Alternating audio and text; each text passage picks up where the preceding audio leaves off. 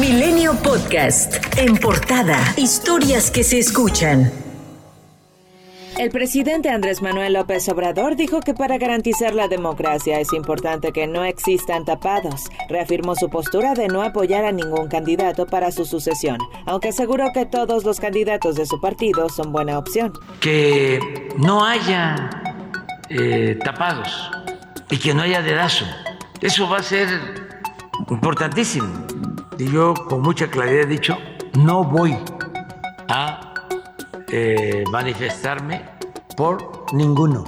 Los que pertenecen a nuestro movimiento, todos son mis amigos, compañeros, los quiero mucho y eh, los considero capaces Ricardo Monreal, coordinador de Morena en el Senado, calificó como mala señal que no haya sido considerado por los líderes del partido para participar en el desayuno previo al evento de Toluca, Estado de México, con miras a los preparativos de las elecciones del 2023 y 2024 dijo que se trató de un acto anticipado de campaña, en el que participaron las llamadas corcholatas, la jefa de gobierno de la Ciudad de México, Claudia Sheinbaum, el secretario de Gobernación, Adán Augusto López, y Marcelo Ebrard, secretario de Relaciones Exteriores. Sobre mi impresión,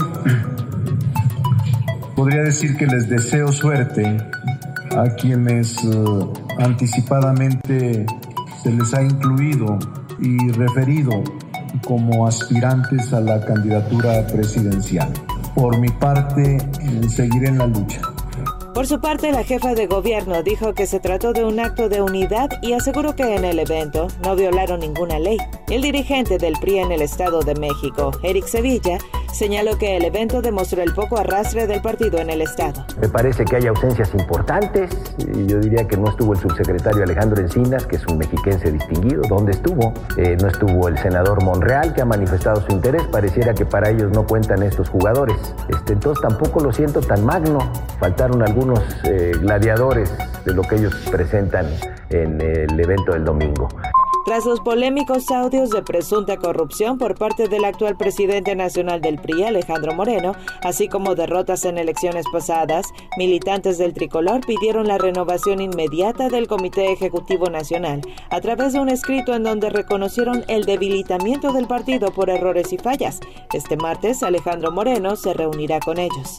La expresidenta nacional del PRI, Claudia Ruiz Macieu, se manifestó en contra de la moratoria constitucional que promovió hace unos días su partido, así como el PAN y el PRD, para no aprobar ninguna reforma a la Constitución que proponga el Ejecutivo durante lo que le resta de la legislatura. Nosotros no compartimos esa visión de cancelar el trabajo legislativo a priori y a sino como lo hemos hecho durante todos estos años, en, con seriedad, analizar cada cosa que se propone, no importa quién la proponga.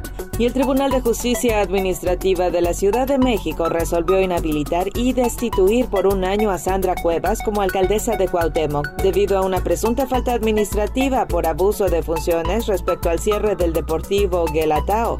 La funcionaria detalló que se trata de una guerra sucia orquestada en su contra ante la imposibilidad de poder encontrarle y ganarle el territorio. Esta don nadie logró ganarles. Esta don nadie sigue haciéndoles a todos aquellos grupos del partido Guinda, le sigue haciendo ver su suerte. No me voy a mover, no me voy a quitar, voy a seguir trabajando por la gente.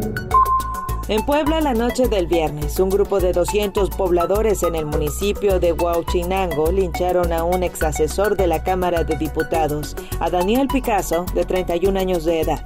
De acuerdo con las autoridades, Daniel circulaba a bordo de una camioneta con un acompañante cuando fueron señalados por parecer sospechosos. Su acompañante logró escapar y policías municipales intentaron rescatar a Daniel pero no lo lograron. Después de asesinarlo a golpes, los pobladores le prendieron fuego al cadáver y a su camioneta. Angélica González, madre de Daniel Picasso. Angélica González, madre de Daniel Picasso, hizo un llamado a las autoridades para que detengan a los responsables. Que les llamó la atención de las placas de la camioneta que eran del Estado de México y por eso se aprovecharon. Que mejor investiguen antes de ver todas estas cosas que hacen tan terribles. Era siempre cumplido, puntual, estudioso, amiguero, iba al fútbol pues para mí un hijo modelo. Adalberto Fruto Comparán, exalcalde de Aguililla, presunto líder de Cárteles Unidos, fue presentado este lunes ante una corte federal en Miami, Florida, acusado de traficar media tonelada de metanfetamina a Estados Unidos, hasta el momento el mayor decomiso de metanfetamina en la historia realizado por la DEA. El exalcalde fue detenido en Guatemala y extraditado a Estados Unidos en 2021. El embajador de Estados Unidos en México, Ken Salazar, aseguró que en su opinión fortalecer relaciones con Rusia o China es una equivocación y subrayó a los países del continente americano que la prosperidad de los pueblos se puede construir en el hemisferio occidental.